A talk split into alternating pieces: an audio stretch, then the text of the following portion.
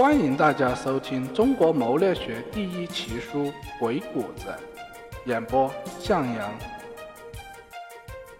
第十六节，商战博弈篇，故事二：见好就收，经商的灵丹妙药。鬼谷子曰：“变化无穷，各有所归，或阴或阳，或柔或刚。”意思是，世间万物虽然变化无穷，风云万端。但皆有其自身的本质特征与发展规律，或归于阴，或归于阳，或以柔为特征，或以刚为特征。因此，在商业运作中，面对变化无常的山海，就得阴阳结合，刚柔相济，才能应对自如。该投入的时候就要果断的投入，该撤出的时候就应义无反顾的撤出。懂得百合，懂得进退，敢于放弃的商人。才能前进。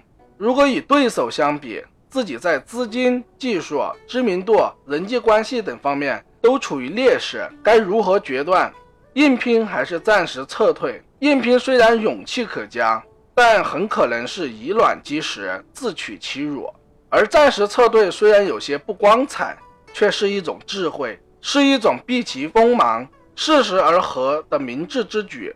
俗话说：“留得青山在，不怕没柴烧。”以退为进，和而百之，以求其利。同样，市场饱和又没有发展前景，坚守并不能显示你的明智，只能说你的愚昧和缺乏明晰的判断力。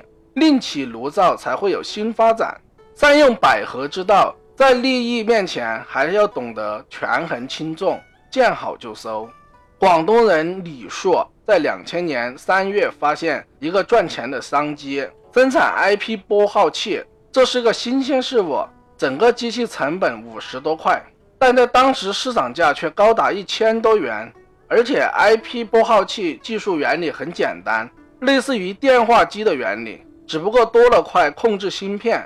看准了这个机会的李硕马上行动，买来了数万元的生产调试设备。招聘了一批技术人员，日夜兼程的设计、生产、调试，并在最短的时间内推向市场，大赚了一笔。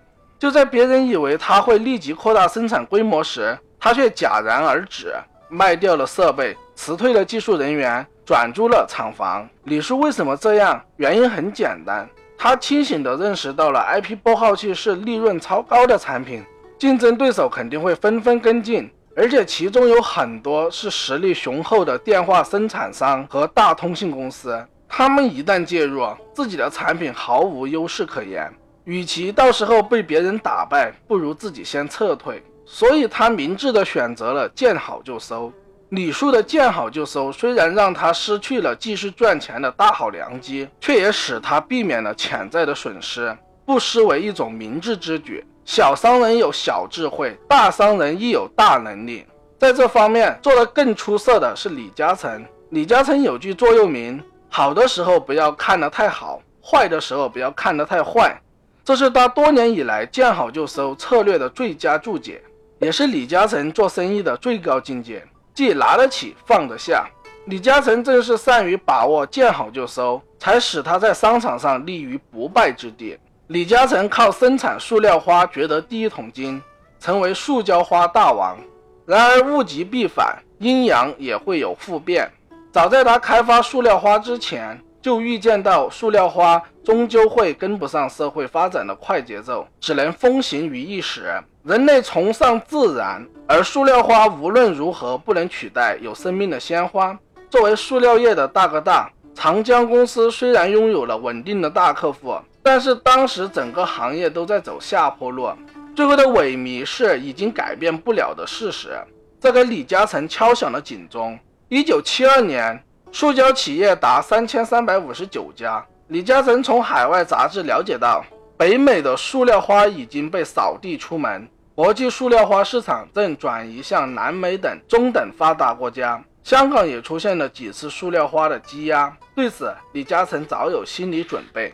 他深知长江在塑料业的地位和信誉是无价之宝，所以采取了一种无为而治的态度，让其自由发展，而将主要精力和心血投注于缔造以地产为龙头的商业帝国。该投入的时候就要果断的投入，该撤出的时候就应义无反顾的撤出。敢于放弃的商人才能前进。商人应该对自己从事的行业前景有清醒的认识。做生意往往会受到客观因素的影响，这就要求商人能够明察善断，该摆的时候就要主动进攻，趁势而行；该合的时候就要避藏自己，见好就收。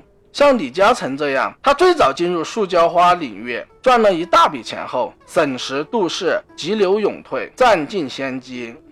好了，本节播讲完毕，感谢大家的收听，再见。